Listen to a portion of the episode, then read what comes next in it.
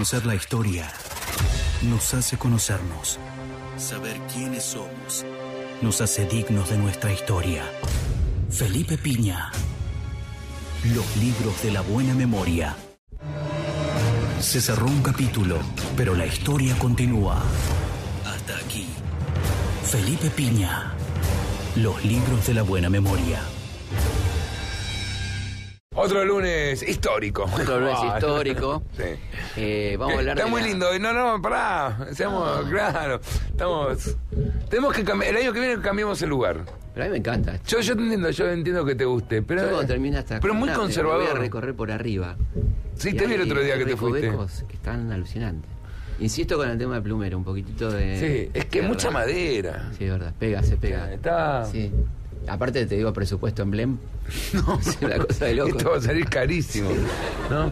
Pero lo que más me gusta es, la tele que pegaste acá atrás. La verdad que Sí, esto. Sí.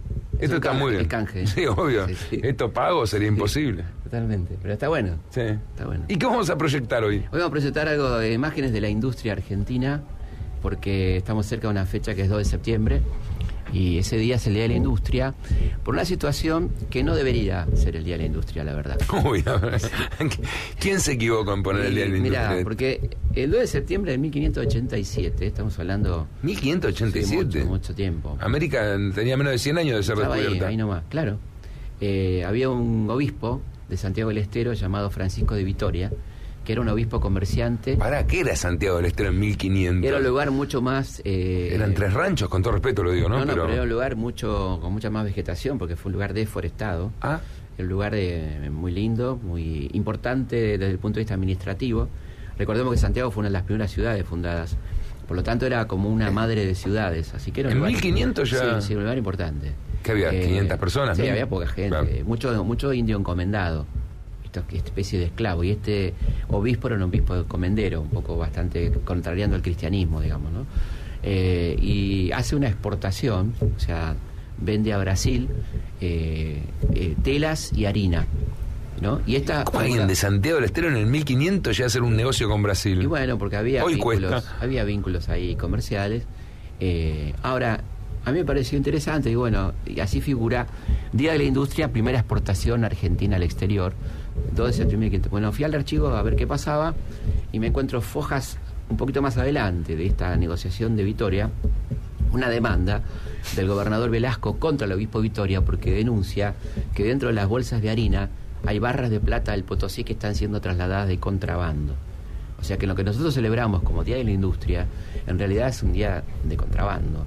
No debería ser. ¿Y está acreditado? Está acreditado, está- tenemos los documentos.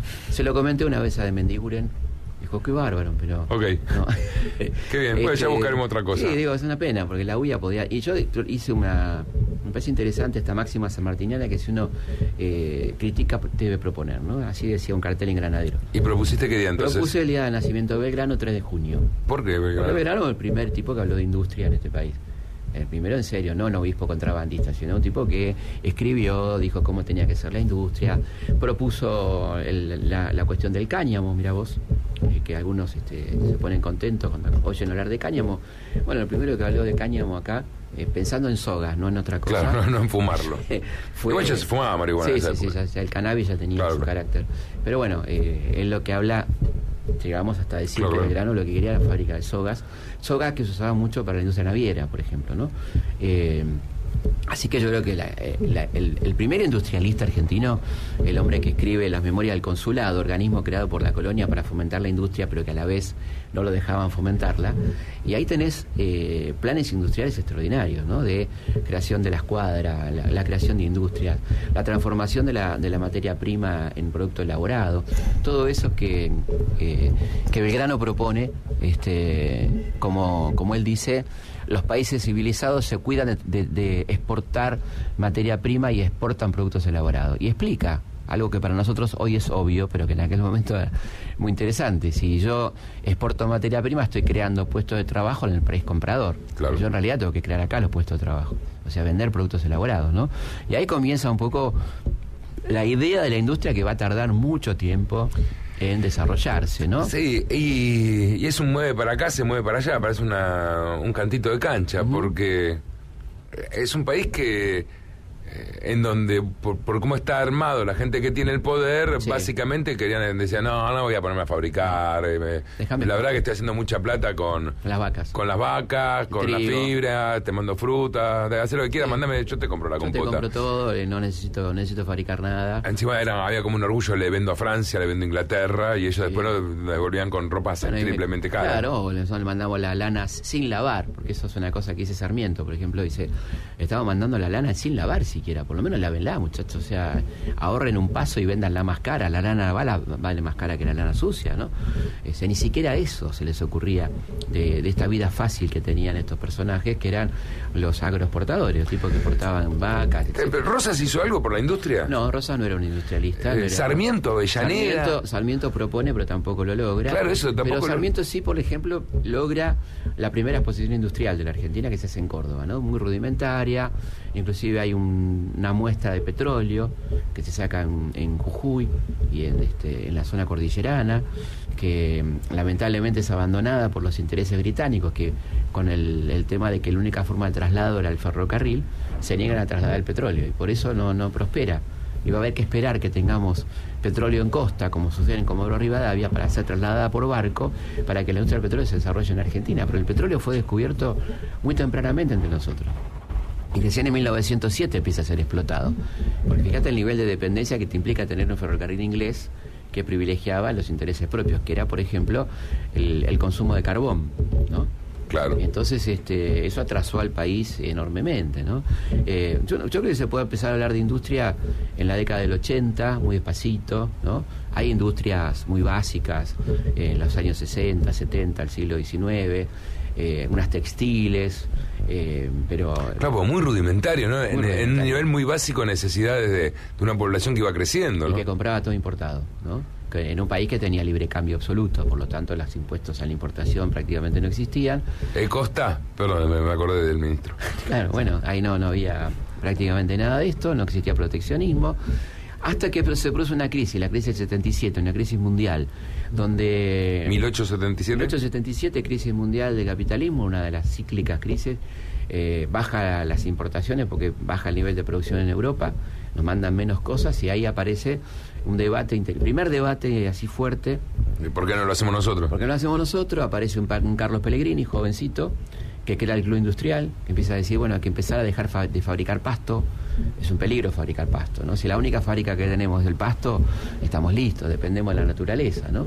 Y ahí empieza toda una, una lenta, un lento ascenso hacia la producción industrial que va a llevar mucho tiempo a concretarse. Y, lamentablemente acá somos hijos de las crisis, ¿no? La clase, no nosotros, sino la, la clase dirigente y recién en el 30 comienza el proceso de industrialización más o menos. que una crisis no, no da tiempo a desarrollar algo que necesita 20, 30, porque una crisis no dura tanto. Y lo hace mal aparte, lo hace mal. Y hubo un intento ahí, la creación de un departamento de industria durante la Primera Guerra, donde también hay una suspensión de flujo de importación. Eh, o sea que vamos a los altos y realmente se puede decir que el país se industrializa mal y, por, por este, con, situaciones que no pueden superarse, lo que se llama la sustitución de importaciones a partir de la década del 30. Ahí comienza, podemos hablar más seriamente de industria. Fábricas de autos, que son en realidad armaderos de autos, está la General Motors, la Ford, este, empiezan a fabricarse productos químicos, productos farmacéuticos. Ahí la industria empieza a crecer notablemente en un momento que el campo está muy mal porque en plena crisis del 30, la crisis mundial del capitalismo en 1930, Inglaterra, Estados Unidos dejan de comprar nuestros productos y bajan los precios de una manera extraordinaria. Ellos fijan nuestros precios, bajan notablemente, los chacareros se funden y hay una, migración masiva del campo a la ciudad. La gente no se queda sin trabajo. ¿Qué pareció la revolución industrial unos cuantos décadas ah, antes en Europa? Exactamente el mismo proceso. El mismo proceso eh, viene la gente acá, bueno, y obviamente se crea un ejército desocupado, porque es mucha más la gente sin trabajo que la gente que quisiera conseguir trabajo. La oferta de trabajo. Pero bueno, ahí hay un fenómeno de creación de industria, de urbanización creciente, la, Buenos Aires explota, Rosario explota, los frigoríficos, este, las fábricas textiles. Argentina se torna fuerte en la rubro textil, por ejemplo, en el rubro metalúrgico, metalmecánico, ¿no? Y desde ya que el gran momento de crecimiento industrial va a ser el peronismo, ¿no? el, que va a tener... ¿Por qué Perón ve en la industria porque también puede haber un peligro en la industria, ¿no? Mm. viendo un poco el pensamiento peronista de la mm. época. Eh, puede llegar a ser eh, los industriales, pasan a ser los nuevos burgueses, los tipos que manejan el dinero, el que maneja la clase obrera, clase obrera que él eh, intenta sindicalizar. Bueno, es muy interesante. ayuda a la industria, pero por otro lado le puede ser un gran riesgo. Es ¿eh? muy interesante lo que decía. Además, él se da cuenta que no hay una burguesía industrial en Argentina. Claro. Entonces hay que crearla y ese rol lo va a cumplir el Estado, pero el Estado a su vez va a terminar generando una burguesía prebendaria, así tipo que van a vivir de crédito público para hacer esas industrias. Cuando decís que lo hace el Estado, decís, hace las grandes, eh, eh, las grandes industrias, pero es del Estado Nacional. Claro, por ejemplo, la fábrica de aviones, la fábrica de autos la industria pesada, digamos, que La que necesitaba inversión heavy. inversión fuerte, que, no quiere decir que no haya habido capitales para hacerlo en Argentina. ¿eh? Había mucho capital y la Argentina es un país de histórica fuga de divisa. Esto lo denuncia Sarmiento muy tempranamente cuando está en París, donde dice que está avergonzado de la fuga de capitales argentinos. O sea que él no entiende por qué nos seguimos endeudando cuando hay tanto capital argentino que podría usarse sin recurrir a deuda. Estamos hablando de la década del 60, del siglo XIX. ¿no? O sea que no es que no haya. Esta fantasía de que no hay capital privado para invertir en la industria es mentira. No hay confianza en todo, en claro, no hay confianza. Este, otro tipo de cosas, pero no es que no haya capital, esto no es verdad. y yo creo que el peronismo quizá por la, por la procedencia militar de Perón, de entender a la industria como una cuestión estratégica, ¿no? Eh, Perón era un tipo que pensaba mucho en términos militares, era un militar, eh, recordemos que era profesor de estrategia, no era un milico cuartelero, no era un, jefe de cuartel, era un tipo que enseñaba en la escuela de guerra estrategia militar. Y todo lo pensaba un poco en función militar también. Entonces tener nuestra industria, eh, tener nuestro petróleo propio, no depender, o sea, el tema de la seguridad nacional, ¿no? Pensemos en la posguerra, ¿no? Eh, no dependamos del petróleo extranjero, no dependamos de la producción extranjera, eh, hagamos un país autónomo, teniendo en cuenta además que no nos quería Estados Unidos, que, no nos quería Rusia, no nos quería nadie. Y tiene ese pensamiento, y lo que excede lo vendemos. Nos abastecemos más baratos, nosotros no dependemos de nadie. Bueno, por lo menos Latinoamérica, ¿no? Por lo menos Latinoamérica trata de abrir nuevos mercados, no, no es fácil. La imagen argentina estaba en el piso porque nuestra nuestro desempeño durante la Segunda Guerra Mundial, es un país con mucho descrédito eh, a partir de las sospechas de nazismo o de, cercanía al nazismo. Infundada, yo estaba en Bariloche. bueno, entonces... Qué horror, ¿no? Pero abro un paréntesis. Qué horror, ¿no? Sí, una viniendo de un estratega, ¿no? viniendo de un tipo inteligente. Y un tipo inteligente que no ocultó nunca en su vida su simpatía por el, por el, por el fascismo. Está bien, pero aún así era inteligente, podría decir, bueno, perdieron. No, no, no. Perdieron y no quedé tan pegado. además, además este, un tipo que... Hasta Mussolini lo hubiese que su simpatía luego lo, lo, llevaron a reunirse con gente inteligente como Jaureche, que lo fue alejando. Claro. Lo fue alejando eso. Si no, por acá no es, no, no, no es. Los trabajadores argentinos no son fascistas ni lo quieren ser, decía. Tiene un par de cosas infantiles, ¿no? Pero, pero no, sé que no es la discusión, estamos hablando de la industria, ¿no? pero las propuestas que le hacen a veces diciendo, con esto vamos a poder hacer, no sé. La bomba atómica. La bomba atómica. Eh, Richter, ¿no? El caso Richter. ¿Cómo te comiste ese sapo? Sí, sí, bueno, una vergüenza mundial porque ahí este, esto, esto se anuncia como la bomba atómica argentina, cosa que es un papel. como decir que viajas a la estratosfera. Y no, no se, no se puede cumplir. Bueno, pero, hace una industria que realmente hay, hay, hasta crece, crece la más obrera, ¿no? El gran momento de la industria, el gran momento de los derechos del trabajador, o sea... ¿Qué durar cuánto? Eh, ¿Hasta los 70? Yo creo que sí, con, eh, con altibajo, ¿no? Porque por supuesto que la Libertadora trata de revertir este proceso, aunque le resulta difícil. Claro, ya está. Y yo creo que va a durar hasta la, hasta la dictadura. El, el, impulso a la industria casi ininterrumpido, porque aún en el ejército hay un sector desarrollista, ¿no? Que cree también en esta cuestión por supuesto no es peronista, pero que creen que el desarrollo propio, la industria nacional. No, es el pensamiento militar. El pensamiento militar nacionalista, nacionalista, que quiere una industria local y que se va a mantener hasta ese cambio brutal ideológico que se produce en los 70. No, no sé si tiene la respuesta, Felipe, pero pudimos ver lo que hoy es Embraer, que le da grandes. Eh, eh, grandes beneficios a Brasil, muchos de los jet comerciales que hay. eso nació acá. Claro, nace todo acá, ¿no? Y, se cae, no, ya no tenemos más eso. Es Argentina la que invita a Brasil a empezar a trabajar en la producción de aviones. En Córdoba. Argentina pero, los brasileños lo lograron. Claro, y nosotros ni lo tenemos. Bueno, pero expliquemos por qué. No, el pulqui, eh, ¿qué es? Expliquemos por qué. Hicimos el pulqui, el tercer avión a reacción del mundo, ¿no? Eh, ¿Qué pasó? Llegó la Libertadores y suspendió la fábrica militar. ¿Pero por qué? Y la suspende por, por sumisión a los, a los Estados Unidos, que le dicen que no continúe con ese proyecto. Y el, proyecto se suspende a cambio de 150 aviones destrozados que le da Estados Unidos a la Argentina y que la Fuerza Aérea compra, ¿no? Y suspende la fabricación, suspende parcialmente el rastrojero, ¿no? que luego va a ser desactivado directamente en la dictadura militar. Un automóvil baratísimo y eficiente para tareas rurales, barato, que competía muy bien con la Chevrolet y con la Ford, ¿no? Con las pick-up, F100, todo eso. Bueno, esta era para gente más pobre, chacarera, gasolero. Bueno, Córdoba se estaba convirtiendo en un polo automotor industrial lo fue Hasta, lo fue hasta los 70. Había 10 fábricas de autos, 10 fábricas de autos. Eh, eso nace en el, con el peronismo. Y Frondizi. Teniendo vecinos como Chile que no hacen autos, Uruguay que no hacen autos, Paraguay que no hacía. Podríamos haber provisto a toda Latinoamérica. Y otro momento interesante es el de Frondizi, ¿no? que también fomenta la industria, el desarrollismo, y que va. Y bueno, el de Ilia. Pero bueno, viene Onganía y ahí empieza a complicarse y ni hablar ya con Martínez Dios y Videla, donde ya ahí hay un ataque a la industria, ¿no? Y ahí tenía una cosa que vos insinuabas antes muy interesante, el peligro de los capitanes de la industria, claro.